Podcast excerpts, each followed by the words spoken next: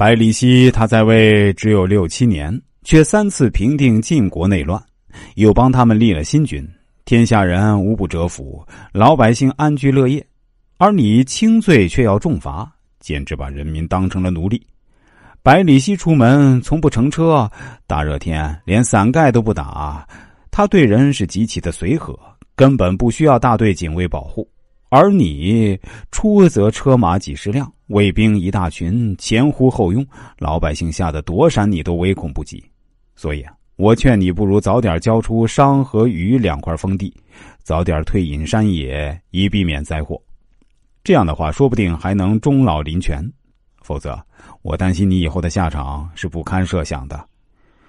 商鞅变法之所以能够成功，主要是他能够抑制上层保守派的反抗。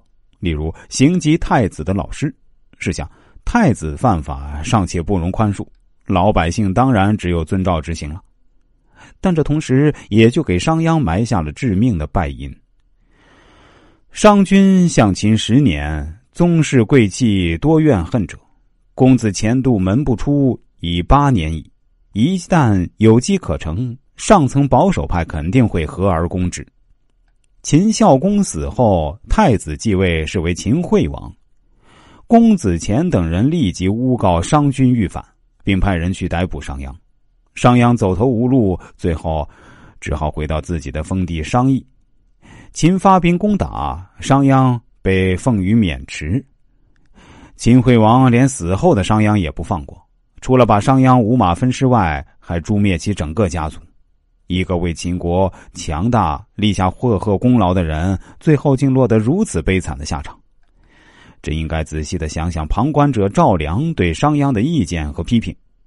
商鞅和百里奚都拥有大权，但一个高高挥舞权力棒不可一世，另一个却谦卑清廉，小心使用权力，与贵族和百姓关系都非常融洽，因而结局也就完全不同。李宗武在《厚黑学》一书中说：“人皆日子黑，趋而纳者煤炭之中，而不能一色也；人皆月子厚，欲乎炮弹，而不能不破也。”他进一步解释说：“厚黑学博大精深，有志此道者，必须专心致志。因为最初步的厚黑只是厚如城墙，黑如煤炭，到了这个地步，只能算是初步功夫。”因为城墙虽厚，用大炮轰击还是有打破的可能；煤炭虽黑，但颜色讨厌，众人都不愿意接近它。